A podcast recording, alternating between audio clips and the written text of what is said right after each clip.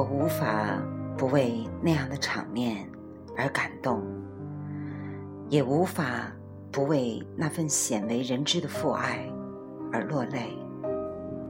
各位听友，这里是荔枝 FM 一七九五八七六，用声音温暖你，我是你的朋友李柏。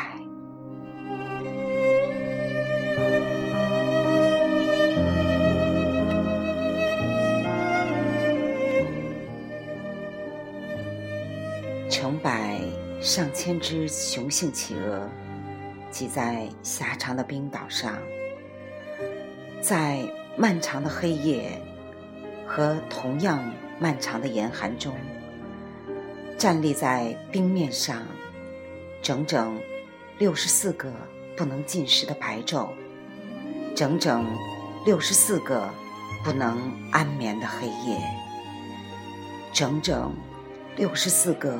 日月轮回，换来小企鹅破壳而出的那一刻，而爱子如命的企鹅爸爸们，在整整六十四天光阴的折腾后，几乎成了一尊尊没有知觉的冰雕。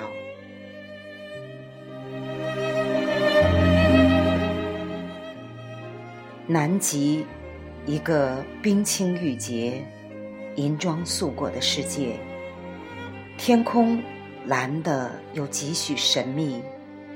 企鹅一对对钻出海水，登上岩屿。它们那永远都在凝视和期盼的姿态，有一种与生俱来的高贵和雍容。圆圆的瞳孔。里露出一派天真和安详。阳光给他们洁白的大礼服上染上夺目的金黄，一如皇帝的龙袍。他们头顶上那一抹浅蓝和杜甫上那些个粉嫩，使那寒冷的画面有了些许的鲜亮。和温和。此时，严寒使海洋敛住轰鸣和喧哗。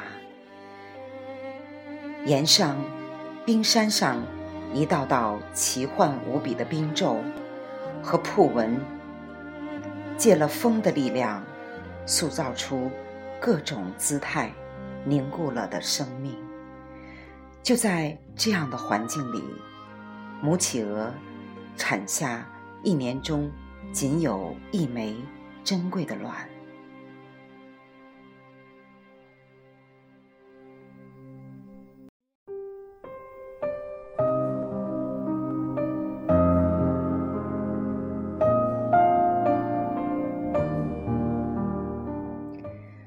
为了恢复产后虚弱的身体。也为了给日后来到这个世界上的小生命预备口粮，企鹅妈妈不得不和丈夫分离，把孵蛋的重任交给雄企鹅，依依不舍地踏上遥远的觅食之路。于是，保护着蛋卵，直立着身躯，以一种严酷的。不变的姿态，伫立在冰面上的企鹅爸爸，成了南极洲最让人刻骨铭心的一道风景。他们就这样，怀抱着不能碰、不能压、不能搁下片刻的责任，吃力的、安详的等待着，实现着做父亲的承诺。用厚实的身躯，为还未出世的孩子遮挡着南极无边无际的风雪。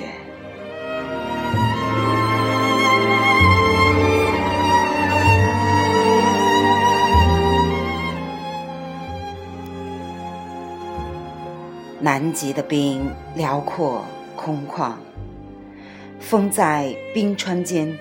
狂暴的奔驰，有一种呼啸长空的力度，和一种穿透金属的震撼，肆无忌惮的受风包裹着冰雪，夹带着雪沫，遇上阻挡，就像荆轲刺秦王的最后一刻，逼得你无处躲藏。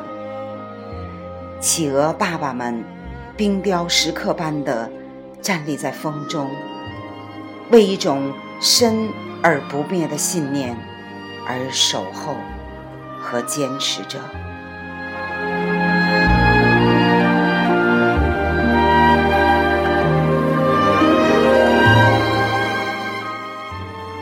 当小企鹅从壳里探出湿漉漉的小脑袋。惊奇地打量着外面的世界时，第一眼见到的不是妈妈，而是疲惫至极又欣喜至极的爸爸。此刻的企鹅爸爸已形销骨立，瘦得不成样子。在雏鸟啄壳的响声中，他们享有了真正的快乐。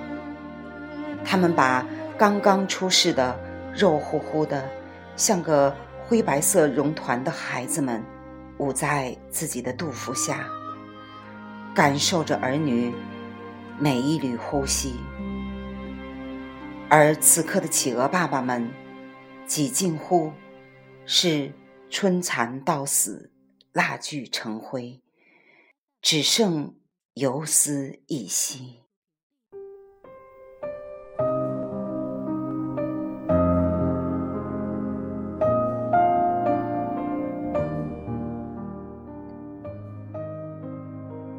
企鹅妈妈们终于成群结队的回来了，但刚刚团聚又要分开。雄企鹅不得不别离妻子，因为南极洲的海面马上就要被冰封堵起来。如果再不去觅食，它就会饿毙在妻儿面前。企鹅爸爸。实在舍不得心爱的小企鹅。你看它，一步一回头，那是一种多么深情的一种眷顾和难舍难分的情愫。最后，企鹅爸爸们还是跳进了大海，向大海深处游去。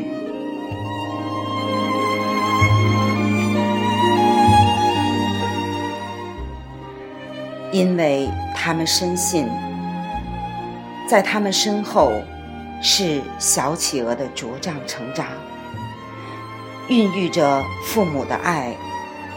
小企鹅会很快长大的，长成南极洲的骄傲，走过冰川，去仰望新的太阳。